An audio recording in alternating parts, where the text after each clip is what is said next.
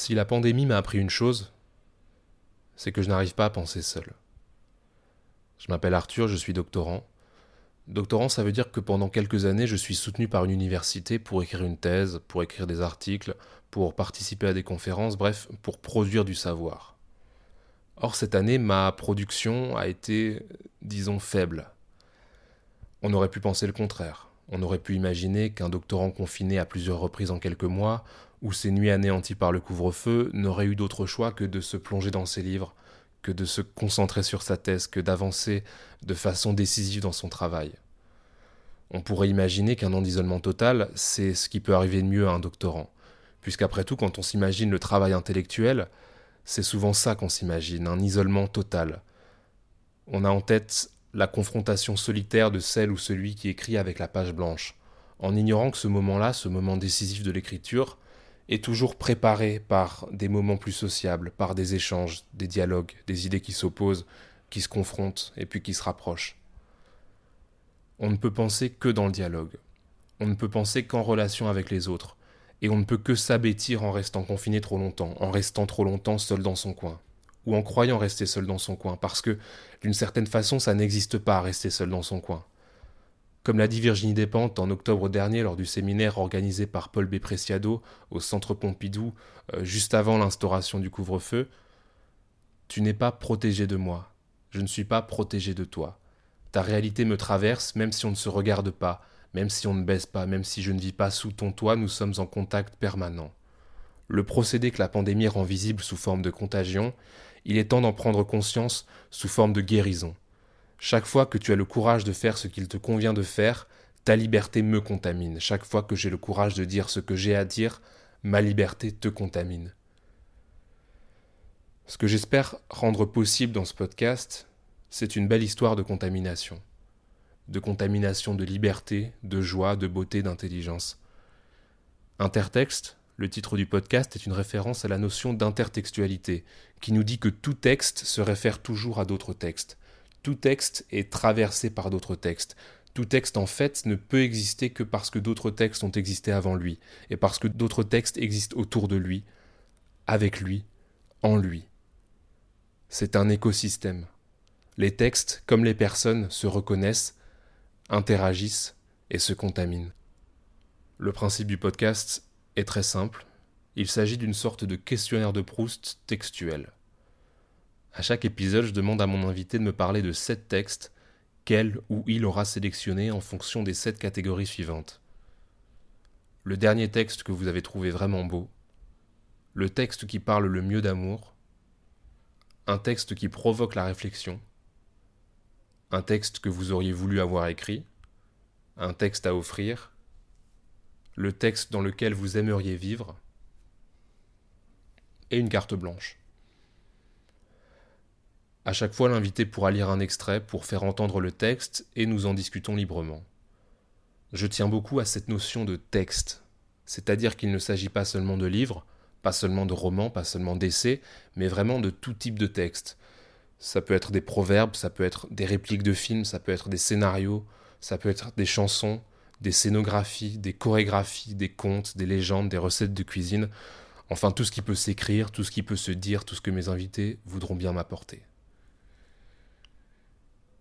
Et j'ai donc la grande joie de vous présenter le premier épisode dans lequel mon amie Clara m'a fait l'honneur de se prêter à mon petit jeu. Alors installez-vous confortablement, préparez-vous un café, un thé, une bière, et prenez place à bord de ce tout nouveau podcast. Intertexte. Clara. Un podcast animé par Arthur Segar. J'aime bien ce, ce truc de, radio un peu à l'ancienne où, où, les gens ils disent leur propre nom. Euh, un peu comme dans euh, Radioscopie de Jacques Chancel ou euh, Éclectique de Rebecca Mandoni, je sais pas si t'écoutes. Mais... Éclectique, oui. Ouais, c'est... c'est un peu touchant, quoi. Et je trouve ça aussi un petit peu plus... Personnel Ouais, c'est ça. Plus il y, y, a un truc un, un peu respectueux de, de, laisser la personne se présenter, dire son propre nom. Et du coup, il y a un autre rituel de, de, radio et de podcast qui me qui me gêne un peu, c'est genre présenter la personne. Mais dans, euh, dans Kif Taras, Euh, elle demande tout le temps à l'invité de se présenter et de dire comment il se définit aussi, bah, sur le spectre racial du coup, puisque c'est le sujet, mais j'aime trop. Je, Ouais. je trouve ça super intéressant parce que en fait les gens parlent vachement à ce moment-là. Enfin, ils argumentent tout de suite, on n'a même pas besoin de les encourager. Je trouve ça super intéressant. J'adore. Je trouve que ça, c'est une super introduction en fait pour euh, pour lancer le podcast et pour euh, mettre l'invité à l'aise aussi, j'imagine. Ouais, donc j'ai pas mal réfléchi à ça, de est-ce que je présente la personne que j'ai en face de moi, est-ce que je récite son CV, voilà, euh, t'es dans, quel- dans telle école, t'as accompli tel truc, t'as reçu tel prix, etc. Et euh, déjà, c'est un petit peu malaisant de d'écrire son CV à, à la personne qu'on a en face de soi. Et euh, aussi, c'est un peu réducteur, Ouais. surtout dans, dans un podcast comme celui-là où ce qui m'intéresse, c'est c'est le rapport au texte. Donc en fait, c'est c'est pas c'est moins euh, un rapport scolaire. c'est ça, c'est pas le, le statut scolaire ou social de la personne, c'est vraiment son, euh, son rapport intime, subjectif à des textes. Et donc j'ai réfléchi à ça, ce truc de présentation.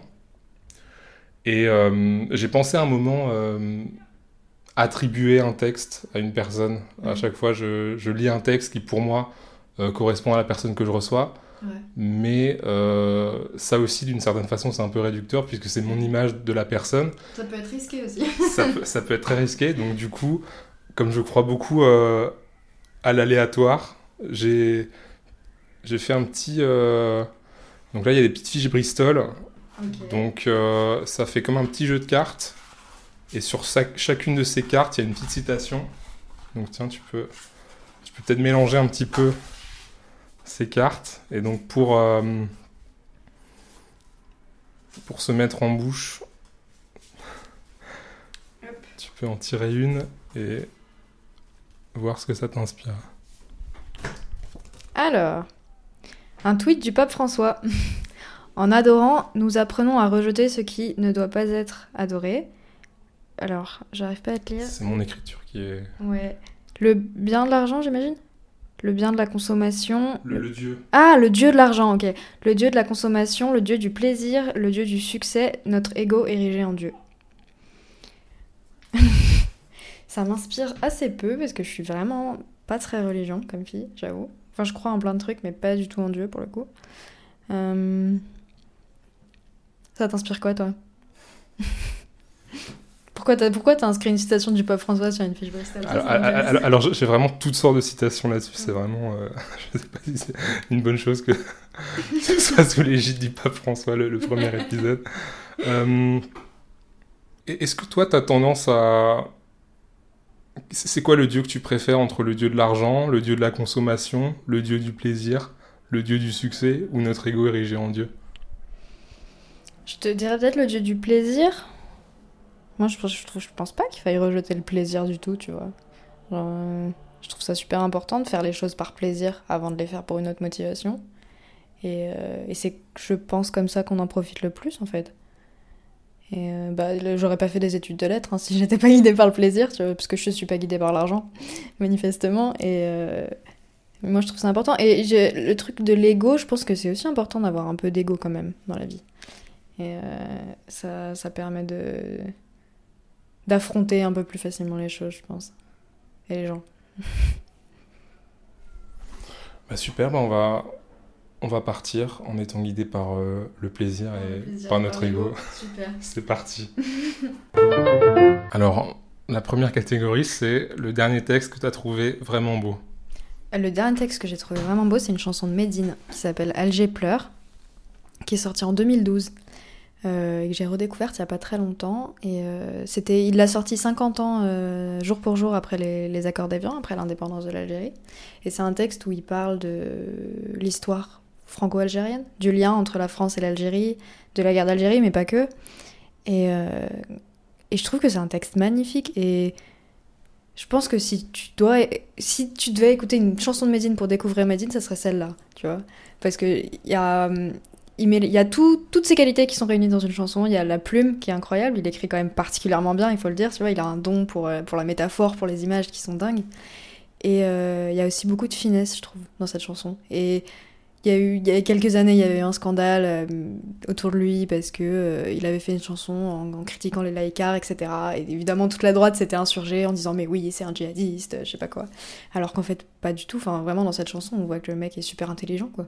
Est super fin sur ces questions-là. Il est pas du tout. euh, Surtout, il est pas du tout dans un truc de revanche, euh, de dire euh, oui, la France a fait du mal à l'Algérie, etc. Tu vois, dans cette chanson, il est vraiment.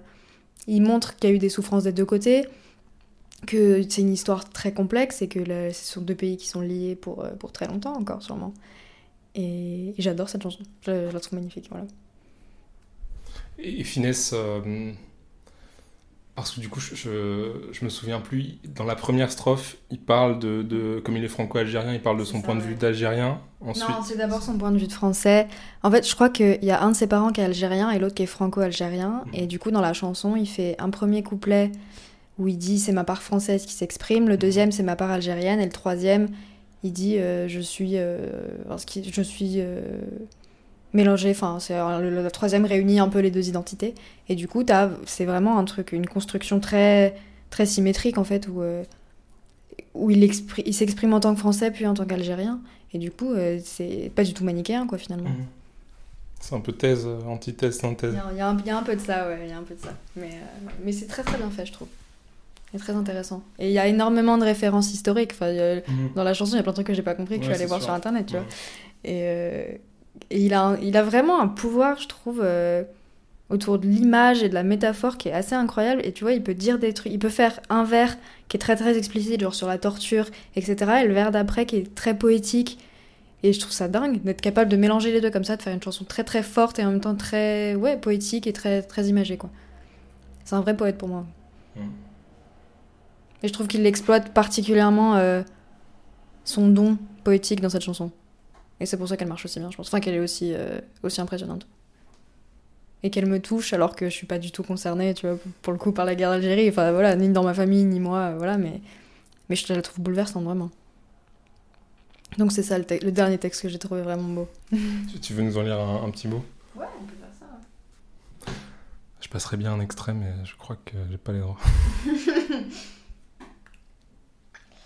Euh, bah voilà, on peut lire le début. Euh, de vieux ennemis cohabitent dans mon code génétique. À moi seul, j'incarne une histoire sans générique.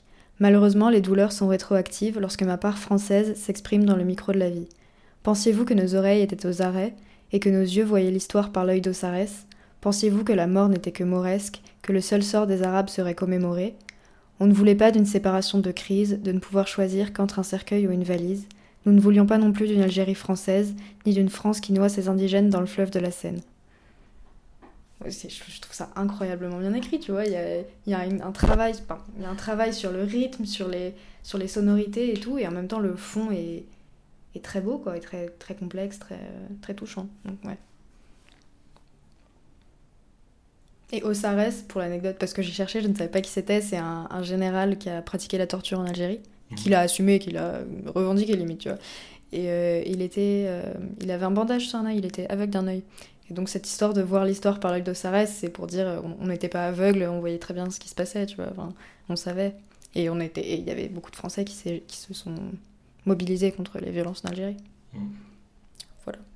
C'est une chanson qu'il faudrait étudier en cours d'histoire. Mais je, je suis hyper d'accord et je me suis déjà dit que si j'étais prof d'histoire et que j'enseignais la guerre d'Algérie à mes élèves, je donnerais un texte comme ça, tu vois. Parce que euh, je pense que ça peut déjà les je pense que ça plaira aux, aux- enfants, aux collégiens, euh, aux lycéens, etc. Parce que c'est un document euh, un peu alternatif.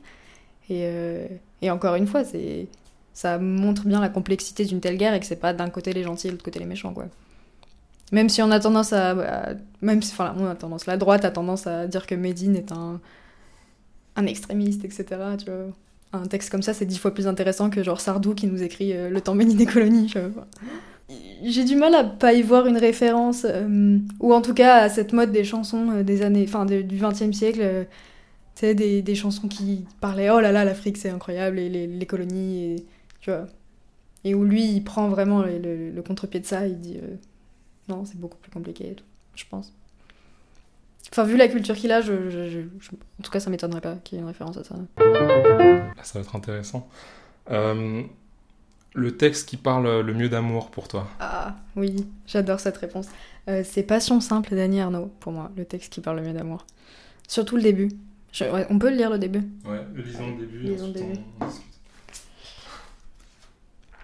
Alors, il y a... c'est pas le premier chapitre qui fait deux pages, c'est juste après. À partir du mois de septembre l'année dernière, je n'ai plus rien fait d'autre qu'attendre un homme, qu'il me téléphone et qu'il vienne chez moi.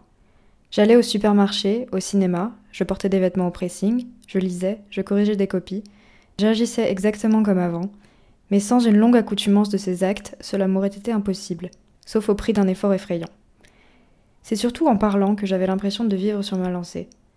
Les mots et les phrases, le rire même se formaient dans ma bouche sans participation réelle de ma réflexion ou de ma volonté. Je n'ai plus d'ailleurs qu'un souvenir vague de mes activités, des films que j'ai vus, des gens que j'ai rencontrés. L'ensemble de ma conduite était factice. Les seules actions où j'engageais ma volonté, mon désir et quelque chose qui doit être l'intelligence humaine, prévoir, évaluer le pour et le contre, les conséquences, avaient tout un lien avec cet homme. Lire dans le journal les articles sur son pays, il était étranger, choisir des toilettes et des maquillages, lui écrire des lettres, changer les draps du lit et mettre des fleurs dans la chambre, noter ce que je ne devais pas oublier de lui dire la prochaine fois qui était susceptible de l'intéresser, acheter du whisky, des fruits, diverses petites nourritures pour la soirée ensemble, imaginer dans quelle pièce nous ferions l'amour à son arrivée. Dans les conversations, les seuls sujets qui perçaient mon indifférence avaient un rapport avec cet homme, sa fonction, le pays d'où il venait, les endroits où il était allé. La personne en train de me parler ne soupçonnait pas que mon intérêt soudain intense pour ses propos n'était pas dû à sa façon de raconter, et très peu au sujet lui-même, mais au fait qu'un jour, dix ans avant que je ne le rencontre, A, en mission à la Havane, était peut-être entrée justement dans ce nightclub, le Fiorendito, que, stimulée par mon attention, elle me décrivait avec un luxe de détails. De même, en lisant, les phrases qui m'arrêtaient avaient très haut relation entre un homme et une femme. Il me semblait qu'elle m'apprenait quelque chose sur A et donnait un sens certain à ce que je désirais croire. Ainsi, lire dans Vie et Destin de Grossman que lorsqu'on aime, on ferme les yeux en embrassant, me portait à imaginer que A m'aimait puisqu'il m'embrassait ainsi. Le reste du livre, ensuite, redevenait ce que toute activité a été pour moi pendant une année, un moyen d'user le temps entre deux rencontres. J'adore.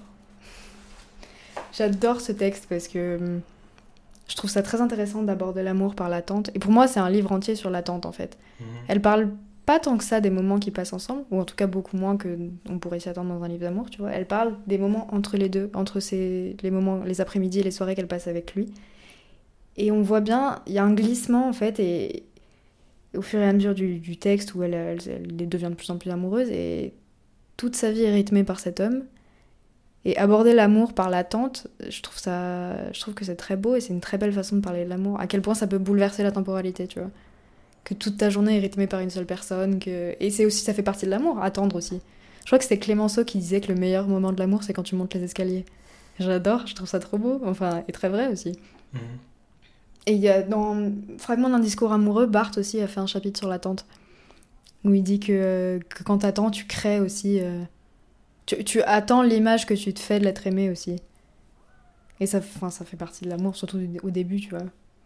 Quand tu fantasmes un peu l'autre, c'est tu le fais au moment de l'attente en fait. Quand t'es assis à la terrasse du café, t'attends qu'il arrive ou. Tu vois. Et je trouve ça très beau. Mais. Euh, du coup, est-ce que le fantasme, c'est plus beau que, que la consommation de, de l'amour? Oui, mais clairement, je pense. Hein. Non, mais parce que la consommation, ça se heurte un peu à la réalité. C'est pas forcément moins beau, ça peut l'être tout autant, mais c'est différent. Dans, le fantasme, tu te, tu te complètes, tu vois. Avec la, avec la réalisation, tu te heurtes un peu à la vraie vie. Mais, euh, mais ça fait partie de l'amour, je pense, de fantasmer l'autre, euh, de l'attendre, euh, de d'attendre à côté du téléphone et tout. Je pense qu'il faut pas du tout négliger ces moments-là, tu vois. Ça fait partie, ça fait partie de l'amour pour moi. Et, j'ai jamais lu un texte qui parlait aussi bien de cette attente-là. Et de ce moment-là de l'amour. C'est pour ça que j'ai choisi. Et puis parce qu'Annie Arnaud écrit extrêmement bien aussi. Et toi, ça t'inspire quoi L'attente?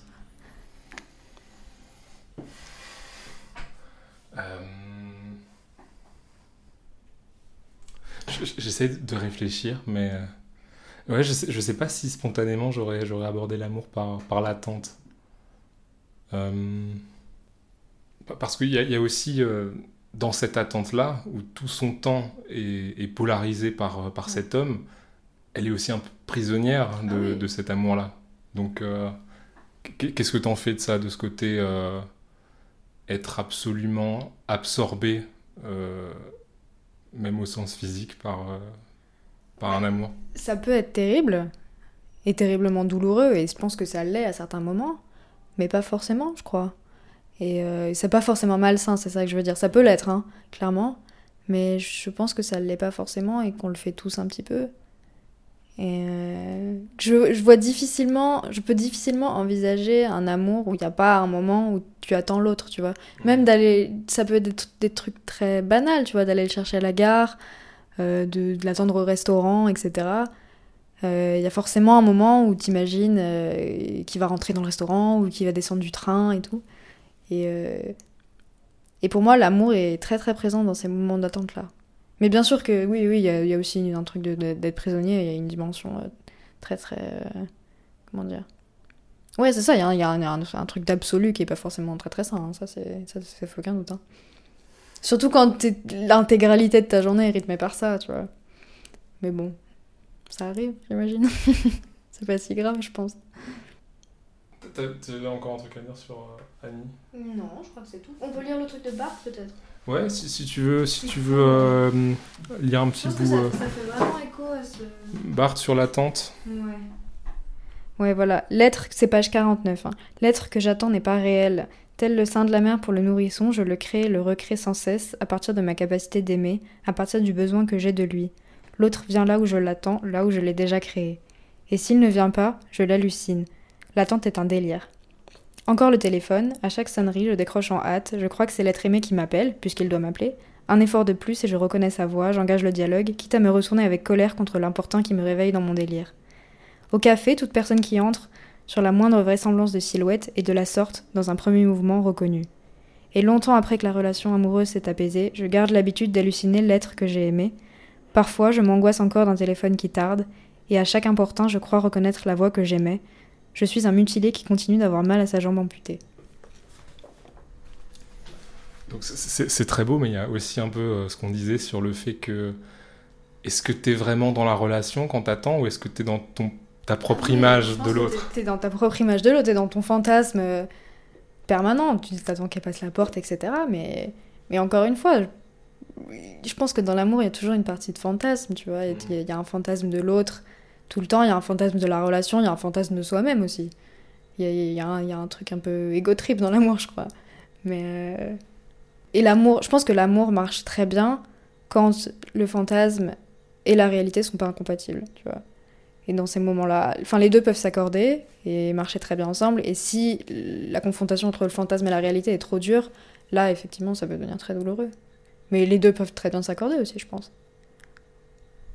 Donc j'ai pas lu Passion simple, mais est-ce que le fantasme et la réalité s'accordent? Mmh, mmh, mmh, Pas très bien. Sans spoiler, c'est on n'est pas sur un succès. Ouais, c'est ça, j'ai l'impression que c'est pas facile quoi d'accorder. Euh... Ah non, mais surtout qu'il est marié lui. Donc ah, oui, bon.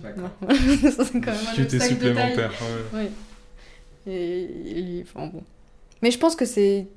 Ça aurait été moins intéressant si ça s'était accordé peut-être. Je, je, en fait, je suis pas convaincue qu'elle ait voulu vraiment écrire un livre d'amour, mais plutôt un livre sur l'attente, en fait. Sur l'attente amoureuse et le et les émois euh, dans cette, dans cette attente-là. Le film est très bien. Il y a un film qui est sorti euh, au mois d'août, euh, une adaptation qui est remarquable, si jamais. Un texte qui provoque la réflexion. Ah ouais, c'était une bonne question. Euh, J'ai choisi un, un, livre de martyrs américain de Joyce Carol Oates. Euh, Est-ce que tu l'as lu non. non. En fait, je sais pas si provoque la réflexion, c'est le terme le plus adapté, mais j'ai pensé à ça directement parce que c'est un livre qui m'a secoué, je trouve.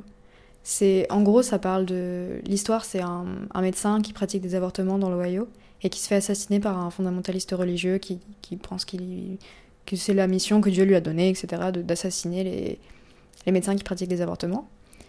Et donc il y a une bonne moitié du livre qui parle de ça, de ce meurtre-là, du procès de l'assassin, etc. Et ensuite, la seconde moitié du livre, c'est l'histoire des enfants et notamment des filles de, des deux protagonistes et de comment elles vont se reconstruire après ça euh, lui, il est condamné à mort, hein, le, le, fondamentaliste, il est assassiné, enfin il est, il est condamné, il est exécuté en 2006, alors que l'assassinat a lieu en 1999.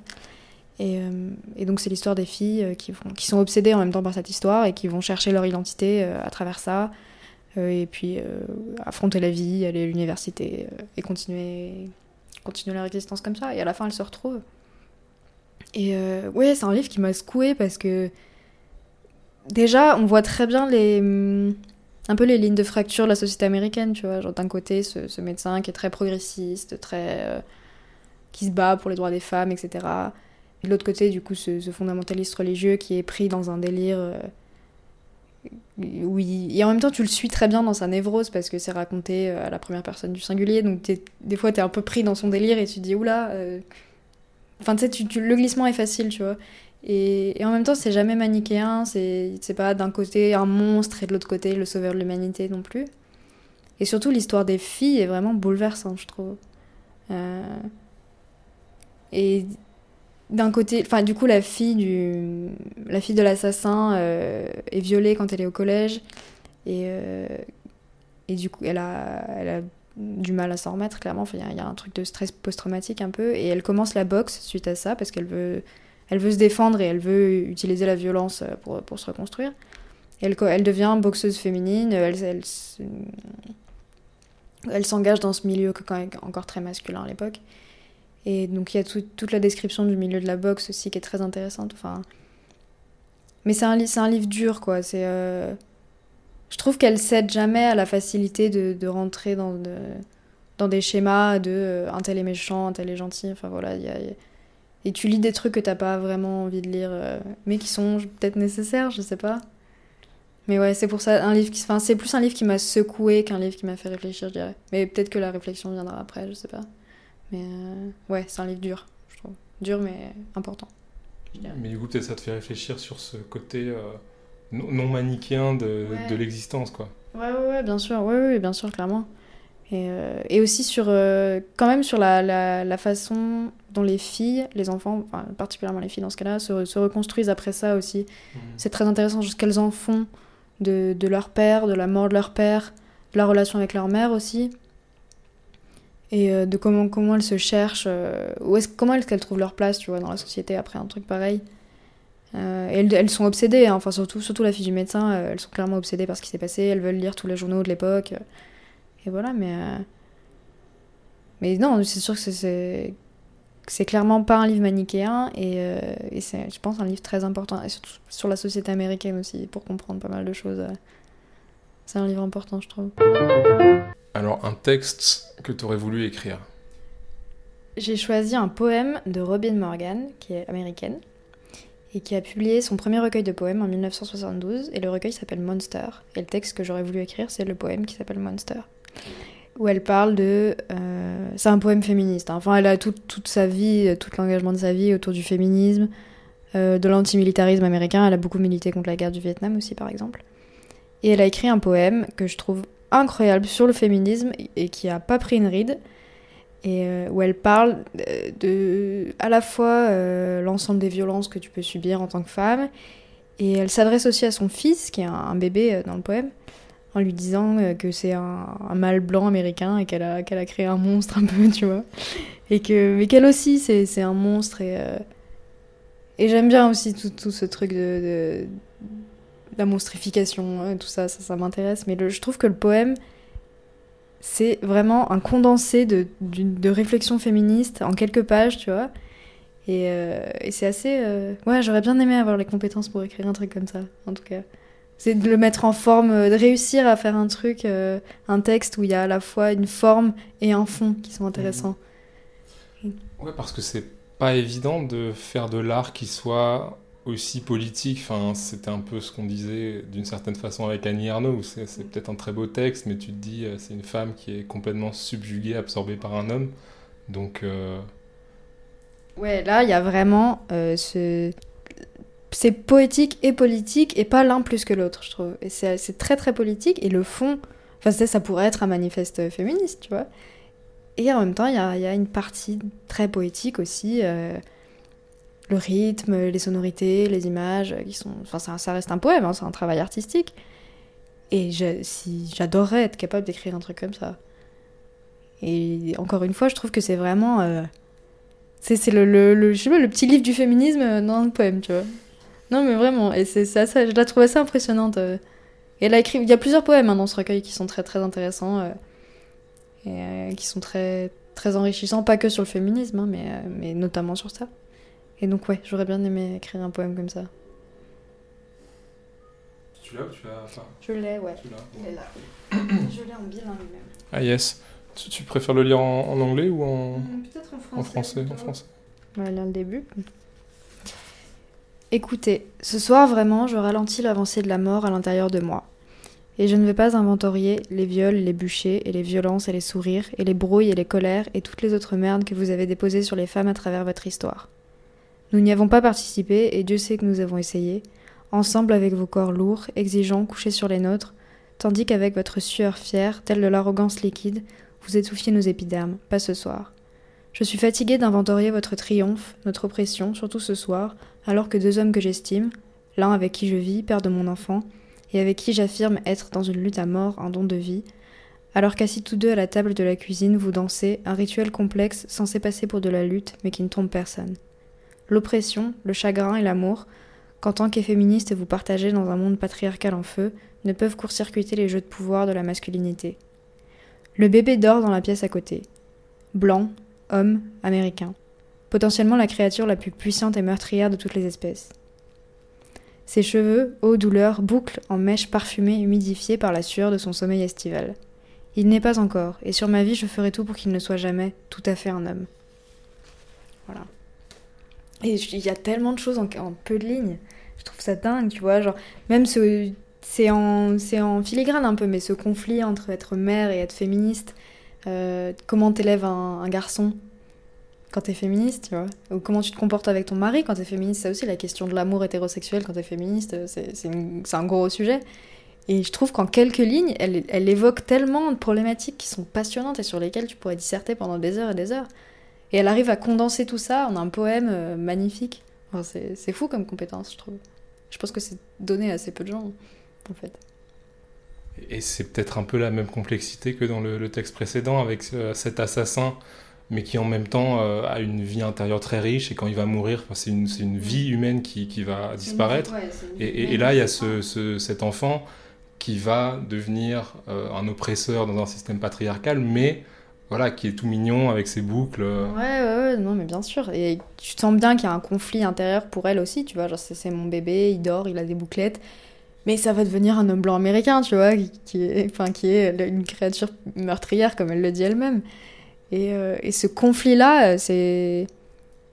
C'est un peu un truc qui m'obsède en ce moment, je pense, dans le, dans le féminisme. Enfin, comment tu concilies euh, un rapport humain et un rapport euh, politique avec les gens. Et, et je trouve qu'elle en parle remarquablement bien. Ouais. C'est peut-être ça qui me plaît le plus dans ce texte, en fait. C'est la question de la conciliation entre les relations avec les autres et ton engagement politique. Et c'est un problème sans fin, je pense. Et c'est un problème super important dans le mouvement féministe aujourd'hui. Et, la littérature, ça permet de, de mettre en tension, de, de mettre en scène ce genre de, de conflit? Oui, je pense. Enfin, c'est une manière de le mettre en scène en tout cas, mais tu vois, enfin, le fait de l'écrire dans un poème déjà, c'est une autre façon de l'exprimer. Et puis, elle utilise quand même la première personne du singulier, donc il y, a clairement un truc de revendication et de, réhabilitation de la parole féminine et de, de dire euh, bah, attendez moi aussi j'ai des choses à dire qui sont très importantes et qui méritent d'être publiées et, euh, et, ouais je pense que la poésie ça permet de c'est en fait utiliser les moyens poétiques je pense que c'est une façon une autre façon de dire la vérité de dire une vérité en tout cas pas la vérité ça n'existe pas je pense mais de dire une vérité et euh, avec des outils qui sont propres et qui sont tout aussi intéressants que des outils politique, euh, etc. Enfin, tu vois, c'est pas, pas la même chose qu'écrire un tract ou qu'écrire un, livre théorique, mais euh, c'est une autre manière de dire une vérité. Et, euh, et, avec plein de petits bouts de vérité comme ça, on peut recomposer une sorte de vérité générale, en tout cas. Et je pense que toutes les manières de, de faire du féminisme aujourd'hui, tu vois, les, les, les, moyens artistiques, les manifestations, les engagements associatifs, etc., tout ça se complète. Et ça permet de tisser une grande toile pour parler au plus de gens possible. Il y a peut-être des gens qui seront très touchés par ça et pas du tout par un texte politique, tu vois. Donc, euh, ou, inversement. Ou inversement, bien sûr. Inversement, bien sûr. Ou par des films, ou par des chansons, ou par. Euh, voilà. Mais tant mieux qu'on ait, qu'on ait tous ces moyens à notre disposition, et, et tant mieux qu'il y ait de plus en plus de, de, femmes qui puissent publier des textes comme ça, de femmes ou de personnes non binaires, ou de personnes trans, ou tu vois. Tant mieux, heureusement. Et euh, toi, toi, t'aimerais, comme euh, comme c'est dans la catégorie euh, texte que, que tu aurais voulu écrire, tu, tu, penses à ça? Ouais, j'adorerais réussir à le faire, réussir à écrire un texte dont je suis fière, qui allierait aussi bien des compétences artistiques, poétiques, ou même de la fiction, et un engagement politique, ouais. Parce que je pense que c'est particulièrement difficile, et j'aimerais beaucoup être capable de le faire, et oui, euh, un jour, j'aimerais, j'aimerais le faire. Et j'aimerais beaucoup traduire sa poésie aussi. Parce que là, là, c'est un poème qui a été traduit de son recueil, mais le reste de son recueil n'a pas été traduit, par exemple. Donc ce sera le, le projet de mon master de... Petit instant euh, promo, tu vois. Instant promo de Master 2. Non, mais voilà, ouais, c'est. Euh, elle, elle, me touche euh, beaucoup, vraiment, cette femme, dans son écriture. Je la trouve très, très intéressante. Alors, celle-là, elle est intéressante, c'est un texte à offrir. Un texte à offrir, ouais. J'ai choisi My Absolute Darling de Gabriel Tennant. Talent. Talent? Talent, je crois.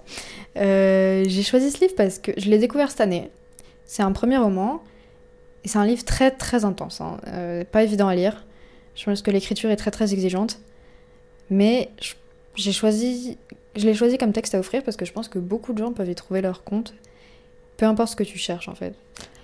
C'est l'histoire. Euh, rapidement, le, pitch, c'est une jeune fille qui a 14 ans, qui ça se passe aux États-Unis. Elle grandit avec son père qui est un, un survivaliste euh, incestueux, hein, clairement. Et sa mère est morte à sa naissance, il me semble.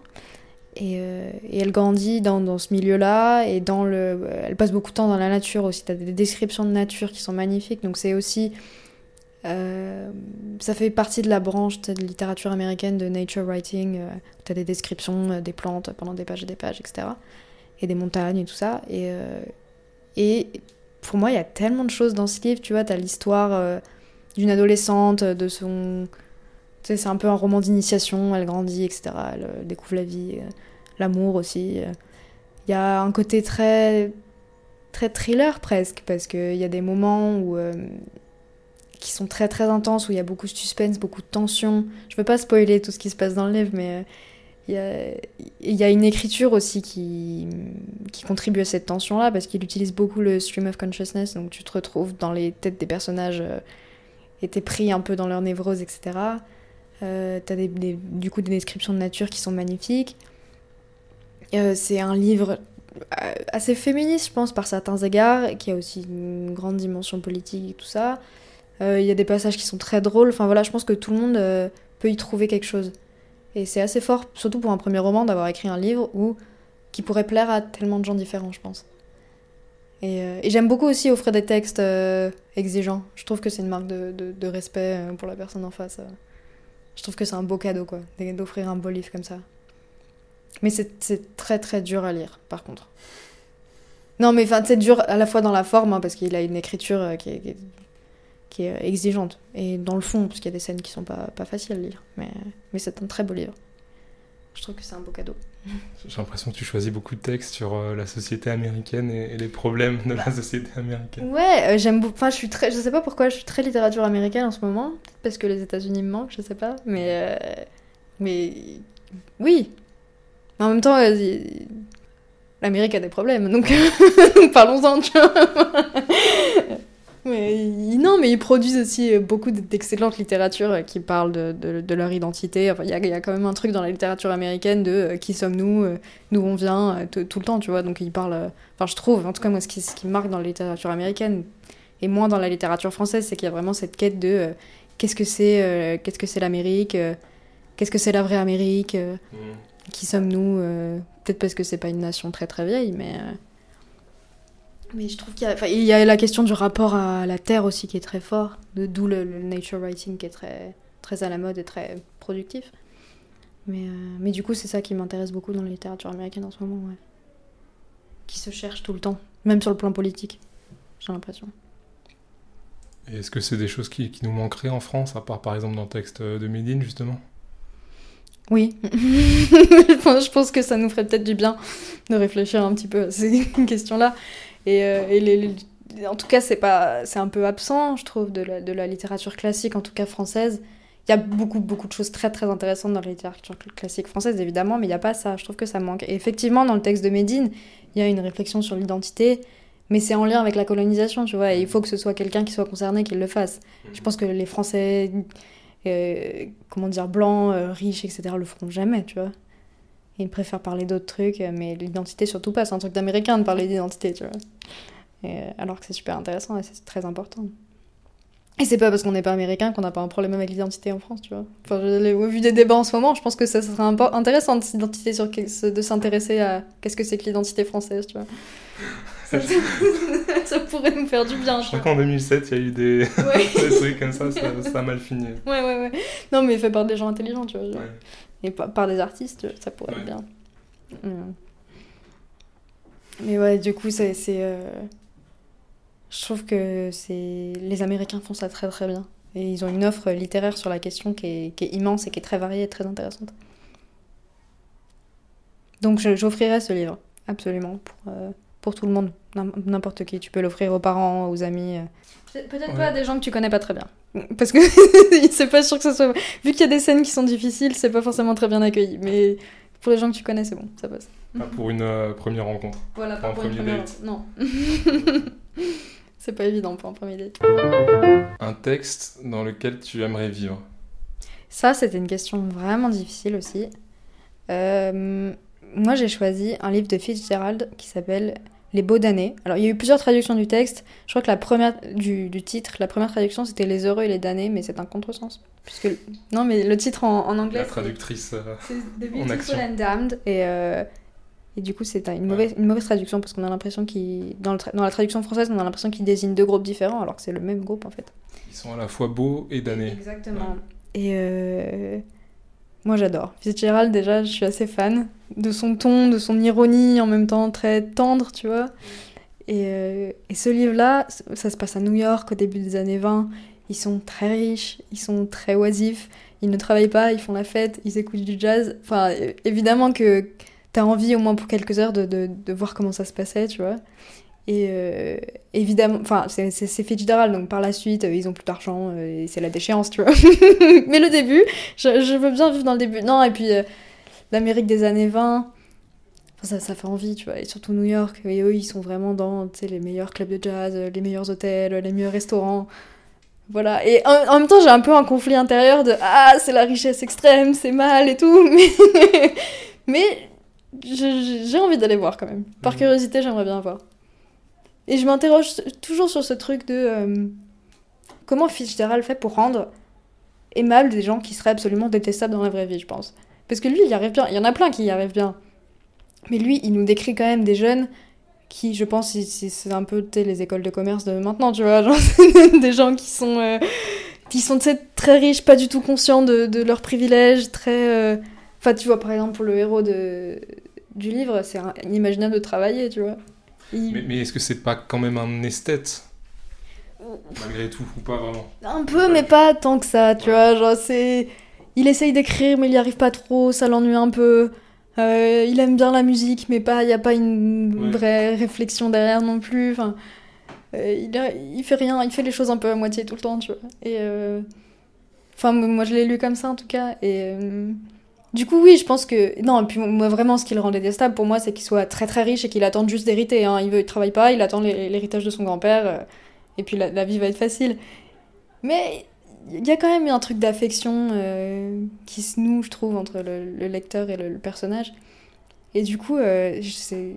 un truc qui m'impressionne un peu chez Fitzgerald quand même. Et chez les auteurs qui arrivent à faire ça, c'est rendre aimable des personnages détestables. C'est fort quand même. Enfin, il faut le faire quoi. Du coup, est-ce que toi, tu serais un personnage détestable si tu étais un personnage? Peut-être, hein. Peut-être. Mais peut-être que c'est bien d'être un personnage détestable. Je sais pas. Ça fait avancer l'histoire, en tout cas. non, et puis il en faut, il en faut. Il y en a dans la vie, donc il en faut dans les livres, j'imagine. Mais... Et puis, euh... ouais, non, vraiment, pour le coup, ce truc de vivre dans un texte... Euh... Ouais, j'aurais bien aimé aller voir comment c'était à l'époque. Euh. Mais malgré mes conflits d'intérêts, j'aurais bien aimé faire partie de la de l'élite new-yorkaise dans les années 20 pour quelques heures pour voir. Et puis le, après, même politiquement, je crois que le luxe, c'est pas, c'est pas indigne de, de, vouloir une vie luxueuse. Je crois que c'est Lordon qui a fait un texte sur euh, un communisme de luxe. Genre, euh, il faut revendiquer justement une, une, forme de luxe pour, euh, pour tout le monde. Enfin voilà, si tout le monde pouvait vivre de façon oisive. Ah oui, oui, non, mais bien sûr, je pense que tout le monde en a un petit peu envie. Tu vois, ça serait très hypocrite de dire non, non, moi je veux vivre dans la pauvreté. Et, c'est pas le but du tout. Enfin, c'est pas le même des mouvements de gauche, je pense que c'est pas du tout le but, tu vois, c'est pas du tout l'idée derrière. Mais euh, je culpabilise un peu de me dire, euh, que après tout, le bling bling me dérange pas tant que ça. ça c'est pas évident, mais bon, c'est. le, problème, c'est d'être dans le luxe dans une société. Où il y a des inégalités. Ouais, c'est ça. C'est ça, exactement. Mais bon. En même temps, le texte est écrit de telle manière que. Ouais, c'est ça, t'as quand même une forme de fascination, je pense. Et. Est-ce que dans la littérature, il n'y a pas toujours un peu ce truc de, fascination euh, de, ce que tu lis, euh, de, c'est de pulsion de. Enfin, c'est peut-être pour ça que tu lis, tu vois, genre tu veux voir comment ça se passe entre les lignes, tu veux apprendre, tu veux. Tu veux plonger dedans, en tout cas, au moins le temps de la lecture. Donc, euh, finalement, c'est peut-être l'intérêt de l'art aussi. Genre que tu qui plongé dans un univers que tu comprends pas très bien, mais qui te fascine un peu. Mais à choisir un univers, je choisis celui-là, en tout cas. Et enfin, ta carte blanche. Ma carte blanche, ah, ma carte blanche, c'est un poème d'Aragon et euh, qui s'appelle Nous dormirons ensemble. Euh, que ce soit dimanche ou lundi, soir ou matin, minuit, midi, dans l'enfer ou le paradis, les amours aux amours ressemblent. C'était hier que je t'ai dit, nous dormirons ensemble. C'était hier et c'est demain, je n'ai plus que toi de chemin, j'ai mis mon cœur entre tes mains, avec le tien comme il va l'amble, tout ce qu'il a de temps humain, nous dormirons ensemble. Mon amour, ce qui fut sera, le ciel est sur nous comme un drap, j'ai refermé sur toi mes bras, et tant je t'aime que j'en tremble. Aussi longtemps que tu voudras, nous dormirons ensemble. Voilà. C'est euh, un poème qui a été chanté par Jean Ferrat hein, et qui est magnifique, surtout chanté par Jean Ferrat.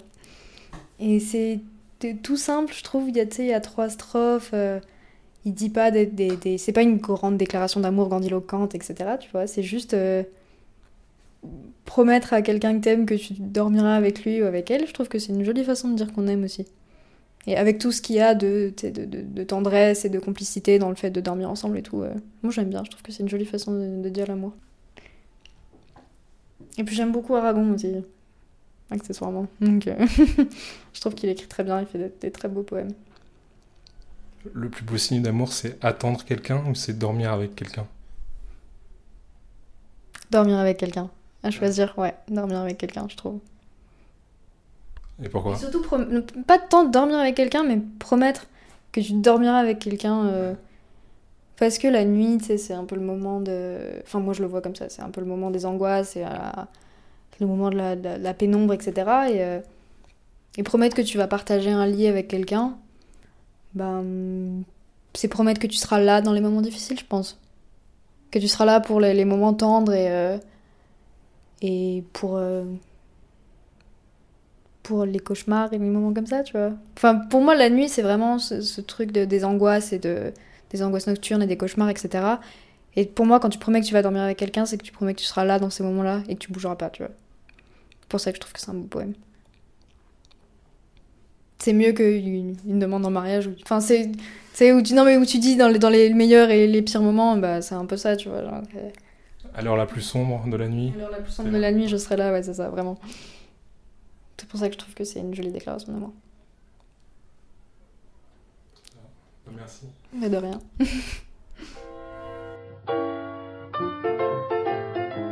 C'était hier et c'est demain. J'espère que ce premier épisode, placé sous le signe de l'ego et du plaisir, aura su vous plaire.